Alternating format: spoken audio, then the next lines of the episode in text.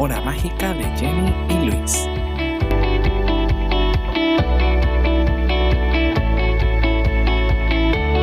Advertencia. Este episodio contiene spoilers de las siguientes series: Tiger King, Madame C.J. Walker, The Last Dance y de la película El Castillo en el Cielo, por lo que si no las has visto te recomendamos no ver este episodio. Hola a todos muchachos, gracias por volver. Bienvenidos a un nuevo episodio de La Hora Mágica de Jenny y Luis. Yo soy Luis.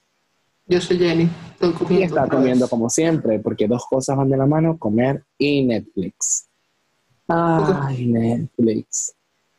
Ese gran acompañante, unsung hero de esta cuarentona. Digo, cuarentena. Eh, vamos a hablar el día de hoy, en nuestro episodio de hoy, sobre Netflix, en particular de una serie que ha causado conmoción, ha dividido al mundo en una pregunta clave. ¿Lo, mató o no lo hizo? ¿O lo mató o no? ¿Saben de qué serie estamos hablando, muchachos? Dinos, Jennifer. La serie de la que estamos hablando es Tiger King. Tiger King. ¿Qué título? Empezando por ahí, uno piensa que esto ser sencillo, que todo estar bien, que esto es un tipo que nada más se cree rey de los tigres. Se lo juro que cuando yo leí el título de la serie, yo sabía que algo de tráfico tenía que haber en, en esta serie. me pareció súper sospechoso cuando lo primero que veo es ese mugshot de un loquito. Dije, este hombre tiene que traficar tigres. Obvio no sabía quién era, pero sabía que tenía que hacer algo con los tigres, vender la piel o algo así. Y me pareció muy, muy triste porque detestamos la crueldad animal en este podcast. Hola. Son siete episodios, golden episodios, de verdad. Y un octavo episodio que se grabó recientemente. como un extra. sí, un extra, como una reunión o lo que sea, whatever. No es una reunión porque los van entrevistando a cada uno de los que considero más interesante. Pero la cuestión es que toda esta gente, tú la ves en el documental, o como quiera que se llame, porque no sé si considerarlo un documental, pero vamos Eso a es lo que yo no entiendo todavía, no sé si es un documental o una docuserie, si es... Sí, estoy confundida al respecto. Reenactment. No, no, esto, esto sí fue grabado, o sea, las bichas sí son cuestiones de, de, de live. Ok. Así que lo consideremos documental. Pero toda esta gente en el documental, docuserie, whatever shit, estaba sin dientes. Estos son hillbillies. Y yo no tengo nada contra los hillbillies. Pero estos son los, los hillbillies que uno sabe que son hillbillies. No tienen dientes, tienen un acento muy marcado.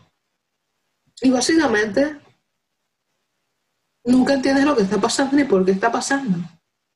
Yo no entendí, yo tengo que recurrir a que me lo explicaran por la internet y que Jennifer me va a explicar ahorita cosas sobre Tiger King. Resulta que Tiger King es un tipo llamado Joe Exotic. Bueno, así se puso él. Dame, Joe Exotic. Y su intro es, tengo tigres, soy gay, no necesito decir más nada. Hay tantas cosas que decir al respecto. Resulta que lo que me enteré de Joe Exotic es que estuvo, estuvo primero como en una relación con un tipo y luego tienen como un same-sex open marriage o, three-way marriage, no sé cómo se, cómo se dice, con dos tipos más. Es súper loco. Fíjate, fíjate, esa la historia se pone muy turbia con todo esto de Joe Exotic, I'm a gay man and a tiger keeper. El tipo tiene o tenía un zoológico en Oklahoma que tenía como, no sé, un poco de, de tigres o cats, como los llaman ellos en esta serie, because they're fucking cats, they're not. Y marico, yo lo primero que vi es ¿cuánta plata gasta esta gente alimentando a estos animales? Porque es que comen carne. Exacto. Y la carne comen estas cosas. Parte del mundo.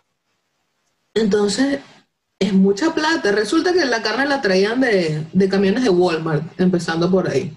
Camiones de oh, Walmart que me acabo de enterar también que Walmart, una vez que sacas las cosas de su refrigeración, si no las compras, la consideran como cosa que ya no sirve, es decir, la botan o la meten en camiones. es este tipo de carne que está muy vuelta a mierda, está parcialmente descompuesta. Eso era lo que comían los pobres tigres y además los pobres tigres eran los que comían los empleados del tipo. O sea, carne clase F. No sé qué clase es esa, debería ser clase muerte. Clase Z. El punto de eso, sí, eso es una de las cosas.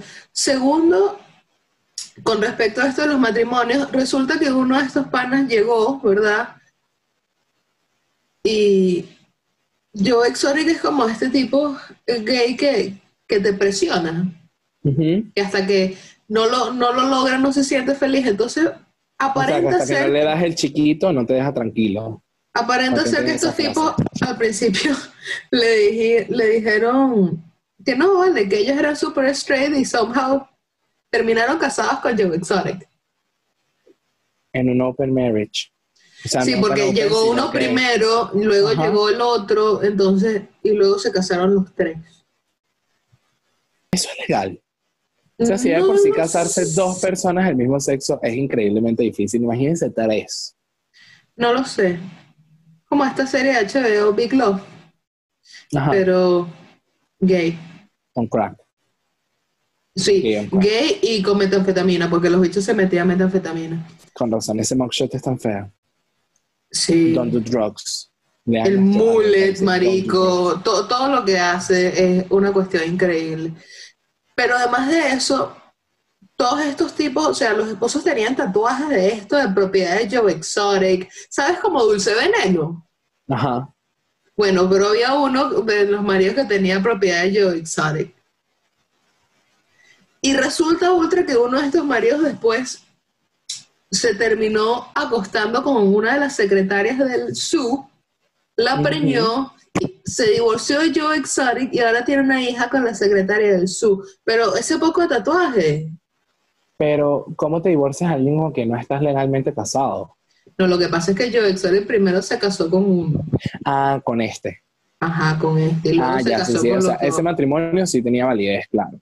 Bueno, estoy asumiendo, no, sé ni, ni siquiera en qué año fue esto, no sé si ya se había aprobado la ley de los 50 estados, pero asumiré que sí, tomaré en cuenta como que sí. Y después de eso, Joe se queda nada más con el otro esposo, y el otro esposo se, se suicidó, marico. Sí, sí, sí, sí, sí, sí. No puede ser. Sí, sí. Y está grabado, Luis, está grabado. Ya, yo, yo quiero saber algo. ¿Este conflicto, like, es actual? O, es relativamente actual, creo. Tendría que buscarte bien la fecha, pero creo que el tipo todavía no lo han condenado como tal. O sea, lo condenaron, pero todavía, todavía está haciendo como que cuestiones para apelar y esto. Para apelar. La posesión de animales exóticos, primero, primero no son fucking animales exóticos, son animales salvajes, está prohibido. Ya, ya por ahí yo me di cuenta que este hombre tiene un grave problema de asuntos de posesión y control, porque, o sea, marcaste, primero tienes animales que no deberías tener en cautiverio, lo cual es un claro símbolo de poder. O sea, una alegoría al poder porque puedes, estás como en control, slash, dominando una especie que tradicionalmente corre libre. Y segundo, marcas a, a tus esposos, no esposos como ganado. O sea, tienes severos mm. problemas con control posesión después de que se mató el otro, el tipo consiguió otro esposo con el que está actualmente casado. Son todos carajitos, tienen como 18 años, una vez así. Todo bien en su casa, muchachos, vayan al psicólogo. Hay muchos psicólogos bien buenos. No como el doctor Phil, pero bueno, hay muchos buenos como la doctora Nancy. Pero sí, es increíble. Lo que pasa es que estos tipos empiezan porque no solo lo entrevistan a él, entrevistan a mucha de esta gente, incluso a Carol Baskin, de la cual ya llegaremos a hablar. Ya, llegaremos a Carol Baskin. Pero eh, entrevistan a muchos de estos tipos que tienen cats. Y ellos dicen que ellos lo tenían mucho antes de que esta ley la fuesen aprobada. Entonces, sí, hay historias bastante fuertes con la situación de, los gatitos estos. Es que claro, es algo que... Porque yo verdaderamente sí lo meten preso por la cuestión que llamamos hablar de Carol Baskin, pero además, cuando toma posesión de toda esta parte de lo que es el zoológico, como que sacan cadáveres de tigre. tigres que fueron euthanized or whatever the fuck. Entonces, claro, todos los zookeepers decían que, bueno, no le podían decir nada a, a, Joe, no sé qué vaina, pero que eran tigres totalmente sanos, que simplemente eran tigres que ya no cumplían su función, porque todo lo que se habla en el documental es que tener tigritos es bonito, te da poder, atrae un poco de mujeres aparentemente. Que él no quería, porque bueno. No, pero los otros sí, los otros zookeepers que tienen tigritos es una cuestión absurda. Es como una putería eso, es decir verdad. Hay uno que tiene como, cinco esposas. Está tan dañada en el mundo. Tiene como cinco esposas y es como, es como un culto, básicamente, lo que tiene el tipo en su zoológico. Porque atrae a mujeres como de 18 años, les da que sí, casa y comida. Pero claro, una de estas mujeres hizo una entrevista que ya había salido del culto y dijo como que, ajá, sí, todo muy lindo, vivía en un barn lleno de cucarachas, con ratas, y la forma de escalar más rápido era acostarse con el tipo, obviamente, y convertirse en una de sus esposas. El tipo aparentemente les paga hasta cirugías de, de, boobs y cirugías de culo, o sea, le paga todo y te hace como... es un pimp, o sea, un, narco. Básicamente. Y este tipo también tiene como que... Se dice de él que tiene como una chamber gas para los tigres. Que cuando ya no les sirven, los mete en una chamber gas. Esto es un grave problema porque, claro, muchas de estas personas tenían los tigres antes de que pasaran la ley que te podía tener especies salvajes o exóticas.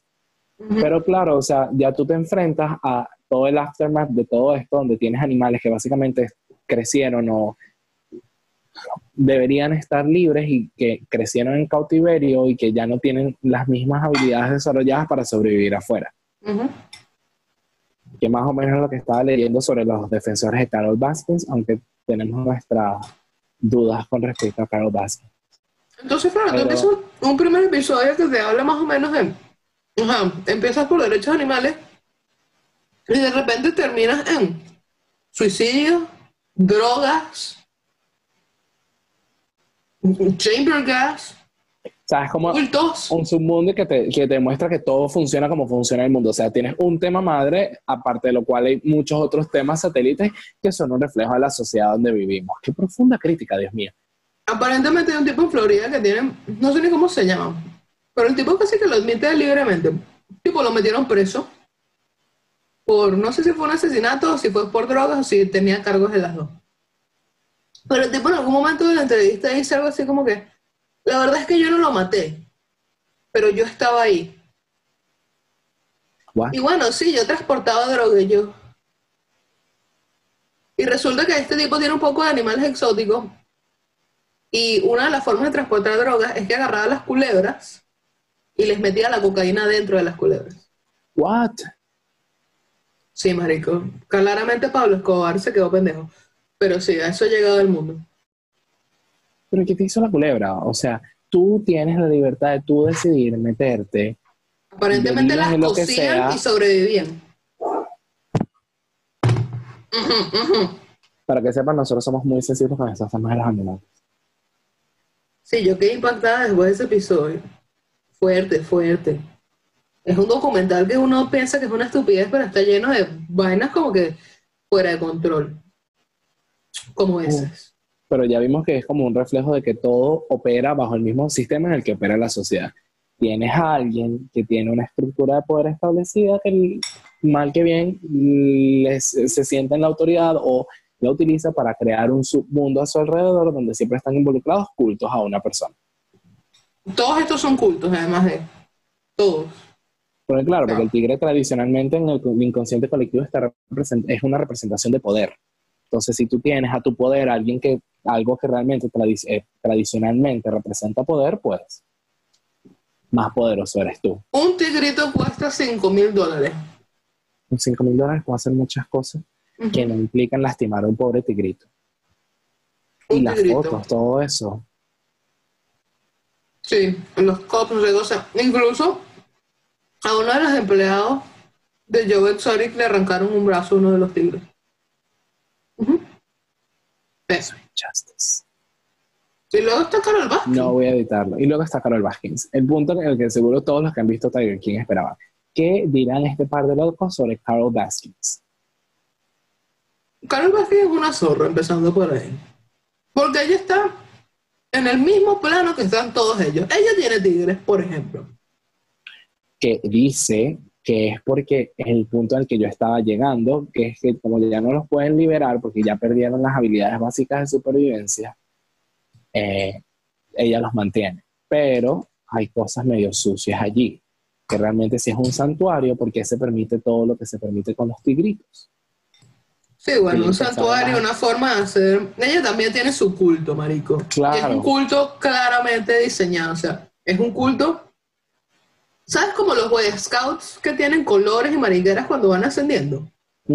Bueno, Carol Baskin tiene eso, pero es con camisas. Culto. Son camisas de colores. Y básicamente la tipa en algún punto de las entrevistas dice como que, ah, sí, a los que son camisa baja nunca los reconozco, es más, me olvido de ellos, pero los que tienen estas camisas más altas, sí, de ellos sí me acuerdo porque tienen burda de años. La vaina es un proceso como de seis años para llegar a eso. O sea, los Hacer- y Carol Baskins. Para ser considerado, no sé, whatever shit en su nivel. Los masones y Carol Baskins. Porque además no le paga a ninguno de estos, sea, a ninguna de estas personas. Es Son personas voluntarias. O sea, ellos, lo- ellos lo llaman como voluntarios dentro de, del santuario de mierda este. Ellos son voluntarias, trabajan como voluntarios, se encargan de, no sé, hacer los paseos y distintas vainas, van por camisa, no les paga. Es increíble. La tipa es el evil incarnated. Y lo hizo. Claramente. Sí, sí. Tiene muchos millones. Muchos millones. Es una tipa con mucha plata que no vino de plata. Así que Luis y yo decimos que mató al esposo. Lo hizo. Yo ¿Por tuve un momento de duda porque me dejé llevar por la gente de internet, pero hay mucho. ¿Qué dice la gente de internet? La gente de internet dice que claramente las pruebas en su contra son circunstanciales y por lo tanto nunca fue declarada culpable ni tuvo que pagar condena porque las pruebas son circunstanciales. Pero como tú dices, mucha gente ha sido encarcelada con menos que pruebas circunstanciales. Y que además hay como un rumor de que en realidad el tipo huyó a Costa Rica, pero ¿quién huye sin sus millones? El tipo, el abogado del tipo, que lo entrevistan, dice, mira, yo no sé cuánta plata tenía él, pero debe enviar entre los 15 a 10 millones de dólares, de entre los 5 a 10 millones de dólares.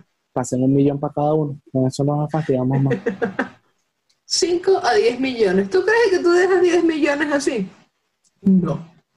Además, la secretaria del Ajá. tipo era la, la confidente de él y ella tenía como que el poder frente al... ¿Cómo que se llama esto? Ay, lo que uno deja para cuando se muere, chicos. Testamento. El testamento. Cuando el tipo desaparece o se goza, Carol Baskin busca estos papeles, hace unos nuevos donde lo ponen a ella en el poder, y una de las primeras frases que pone es, estos son mis papeles en caso de que desaparezca. ¿Quién coño pone en caso de que desaparezca? Los artistas cuando están despertando de la Matrix. Ven ese muchacho. En caso de No. que desaparezca. O sea, eso es, lo- esa es como su frase intro. O sea, el tipo pensaba que iba a desaparecer. Además, el tipo se quería divorciar y la iba a dejar sin plata. Lo hizo. Lo hizo. Y dejó No a hijas sabemos sin plata. ¿Cómo? A las hijas de No él. porque- sabemos cómo. No sabemos cuándo. Pero lo hizo. Eh, sí lo hizo. Pero la tipa es, es una zorra. Tiene demasiado poder. ya estoy convencido. Tiene muchísimos seguidores en Facebook, muchísimos seguidores en Instagram. Todo el mundo sigue esa mierda. Todo el mundo lo ve. La tipa dijo, oye, aquí Yo me llegó un enterando que esto existe. a mí me llegó un cheque por Facebook aquí este mes de no sé cuántos miles de dólares. Y pues sí. ¿Qué otra? ¿Cómo, ¿Cómo cerró Tiger King? Déjame pensarlo. Ah, bueno, sí, el tipo aparentemente, yo no creo que, no, no estoy muy segura que él haya- la haya mandado a matar. Porque Joe Exotic está muy loco, pero No sé hasta qué punto la, la, metanfetamina le afectó para decir eso y pagarle a alguien para mandarla a matar. Lo sabremos en algún momento. Además que le pagaste 3 mil dólares a alguien para matarlo. O sea, eso no es como muy poquito. Muy poquito. Muy poquito. No es, que sepamos cómo se maneja esto de los sicariatos, no somos sicaria, pero ok, este, intuimos que es poquito. Me parece poco. Me parece poco, me parece bastante poco. Muy poco. Además está el tipo este que hay un gordito, marico, que el tipo se cree el protagonista de la serie, básicamente. Y dice como que no, e-, él fue el primero que llamó al FBI y todo esto. Y no sé si él se inventó toda esta historia de Joe Exotic y lo metió preso.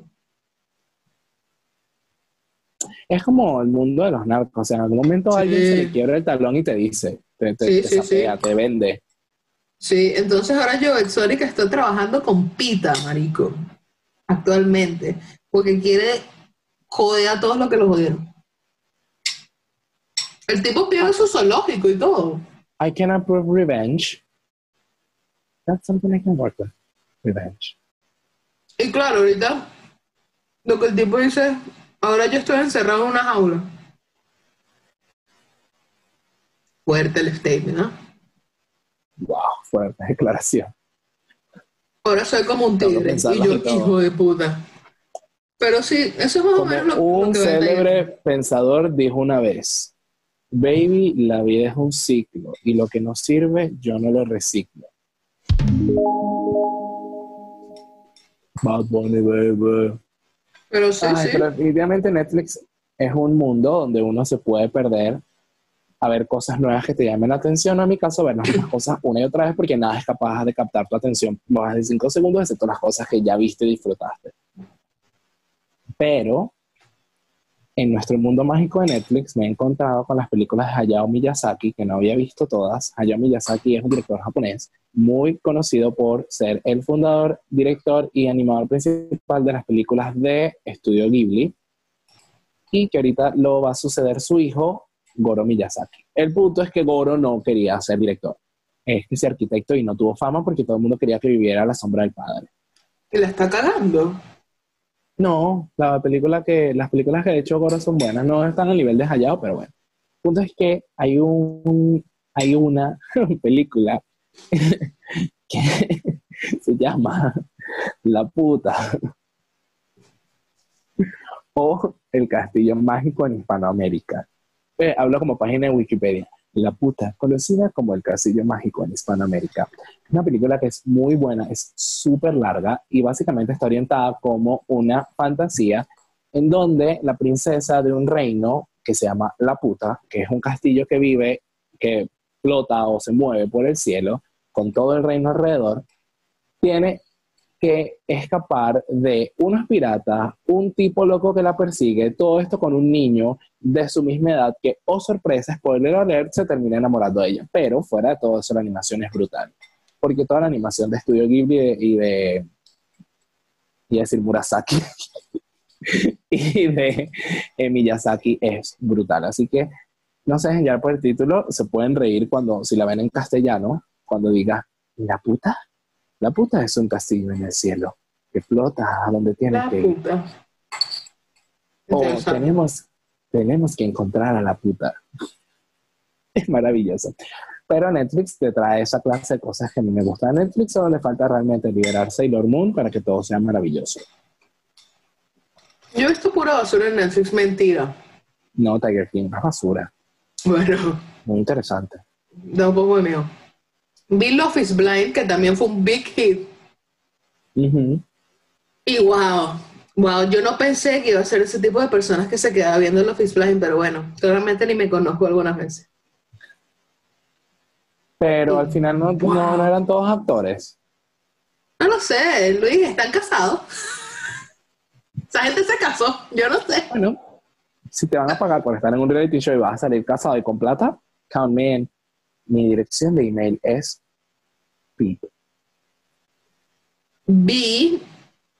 Hay, uno que está muy de boca que es el de los judíos también, dicen que es muy bueno. Unorthodox. Unorthodox. yo la vi, es muy buena y da mucho material, pero en síntesis veanla porque se van a replantear todo este asunto de lo que le, criticamos a una religión, sobre todo en concreto al islamismo, todo esto que le criticamos de, la, de cómo tratan a las mujeres, cuando hay otras religiones en el mundo que hacen exactamente lo mismo o cosas hasta peores y no reciben el mismo coverage por parte de los medios. Entonces, son cuatro capítulos de una hora, pero se van a replantear el asunto de fe versus libertad de una forma muy chévere, muy, chévere. Además que las actuaciones son brutales. Si son de los que no pueden ver una película con subtítulos, una serie con subtítulos de pana, arriesguense con esto porque mezclan tres idiomas al mismo tiempo y esa es parte de la magia, que la vean con los idiomas originales. Sí, mezclan inglés, alemán y yiddish. Ajá. Entonces es súper, es súper bueno, súper bueno. También estaba esta, el túnel, el, el hoyo. Puente, el, hoyo. El hoyo no lo he visto. Es densa, ya tuvimos nuestra conversación. Para mí al principio era propaganda comunista hasta que ciertos videos en YouTube me abrieron la mente y resulta que termina siendo una cosa totalmente distinta, pero es algo que también vale la pena ver, sobre todo porque está muy bien hecha. Muy bien hecha. Tiene críticas mixtas por lo que, lo que he escuchado las críticas son mixtas, pero de verdad que la parte de los efectos especiales y las actuaciones es muy buena y la simbología.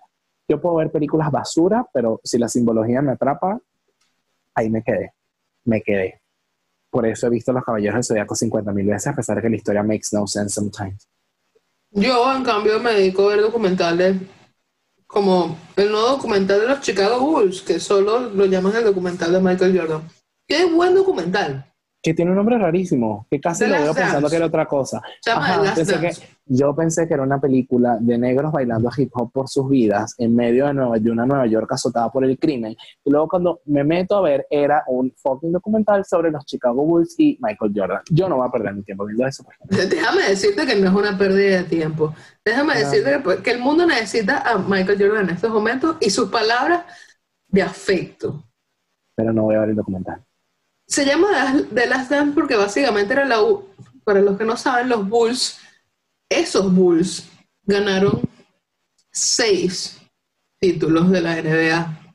Tres seguidos, hubo un periodo de descanso, los últimos tres. 97-98 era una temporada que fue la última temporada y el coach le puso The Last Dance porque ya sabía que era la última temporada en que todos iban a estar ahí. Por eso el documental se llama The Last Dance. Pero qué documental tan bueno.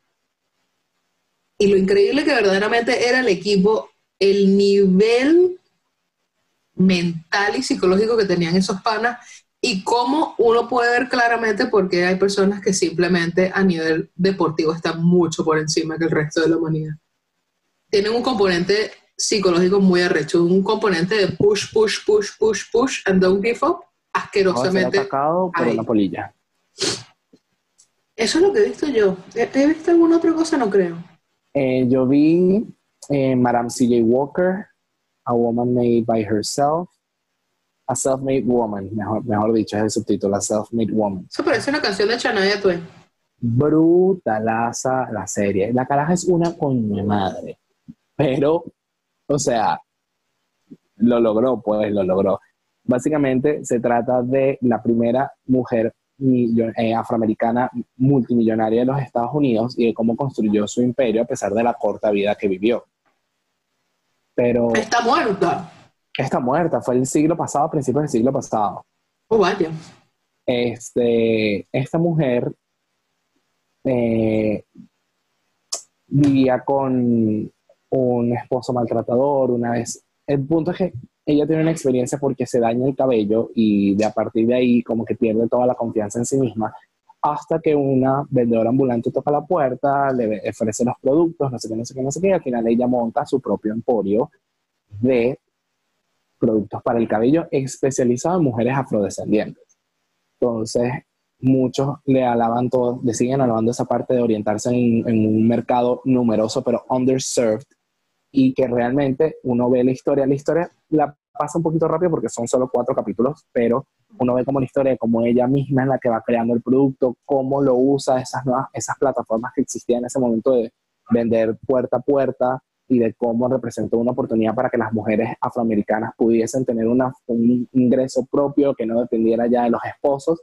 Y a pesar de que la tipa al principio efectivamente fue una ratica, logró como desligarse de, de todo eso haciendo el bien.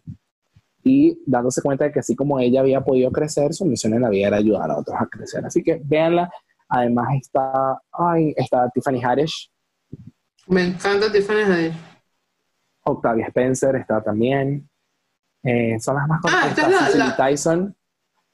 Cecily Tyson es la viejecilla que sale en... La viejecilla de How Get Away with Murder. La mamá de... Esa señora en esa serie es una maldita. Amo a Cecily Tyson. De pana que... O sea, sigue activa, tiene unos mega bíceps, o sea, súper tonificados. La amo, la amo. Ni, nosotros tenemos esos bíceps. Tampoco tenemos los bíceps de, de. ¿Cómo que se llama? De, de Angela Bassett. De Angela Bassett. Uf. Ni de Gina eh, Torres, claramente. En la puta. Madam C.J. Walker, Unorthodox. Eh, parece el hoyo también la vi. Básicamente esas son las que he visto recientemente porque Netflix es un mundo donde una vez que entras es muy difícil salir. Yo usualmente veo mis cosas repetidas, entonces aparte de recomendarlas estas, le voy a recomendar muchas series repetidas, una de las cuales yo me negué a ver mucho hasta que cierta señorita me convenció. Unbreakable Kimmy Schmidt, véanla. Eh, estamos haciendo policía un poco de gente. Unbreakable Kimmy Schmidt es un humor que no es para todo el mundo. Empezando por ahí. Tina Fey es un genio en mi mente. Este... buen programa de Netflix siempre son las entrevistas de David Letterman a toda esta gente.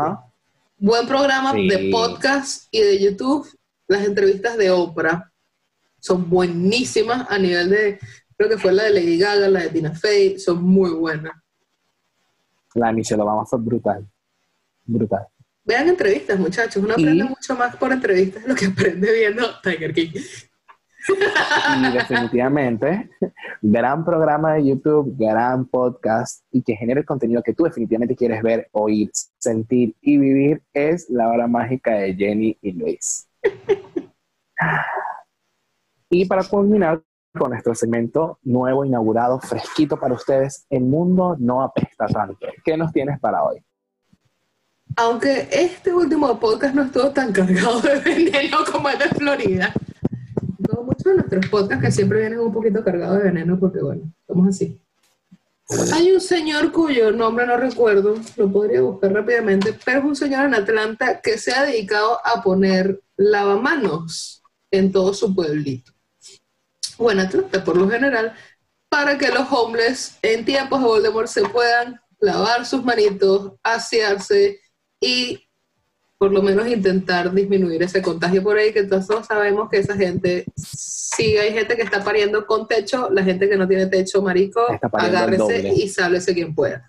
No, no me importa cómo llegaron ahí, pero están pariendo. Exacto. Entonces, señor de Atlanta, muchas gracias por renovar la fe en el mundo. Porque gracias a usted, el mundo no apesta tanto. Este fue otro episodio de La Hora Mágica de Jenny Luis. Como siempre, yo soy Luis. Yo soy Jenny. Si les gusta, suscríbanse, denle like, comenten en la caja de comentarios, obviamente, donde más. Compartan en sus redes sociales, a, a, sus novios, novias, amigos, amigas. A las tías, a las abuelas. Enemigos. Miren, nosotros somos personas muy adorables que se llevan muy bien con los adultos mayores. Así que dénselo a, sus tías para que se rían un poquito con nosotros. Nos vemos en el próximo episodio y si tienen algún tema que les gustaría escuchar nuestras ácidas opiniones, lo pueden dejar también en la caja de comentarios. Hasta la próxima. Bye.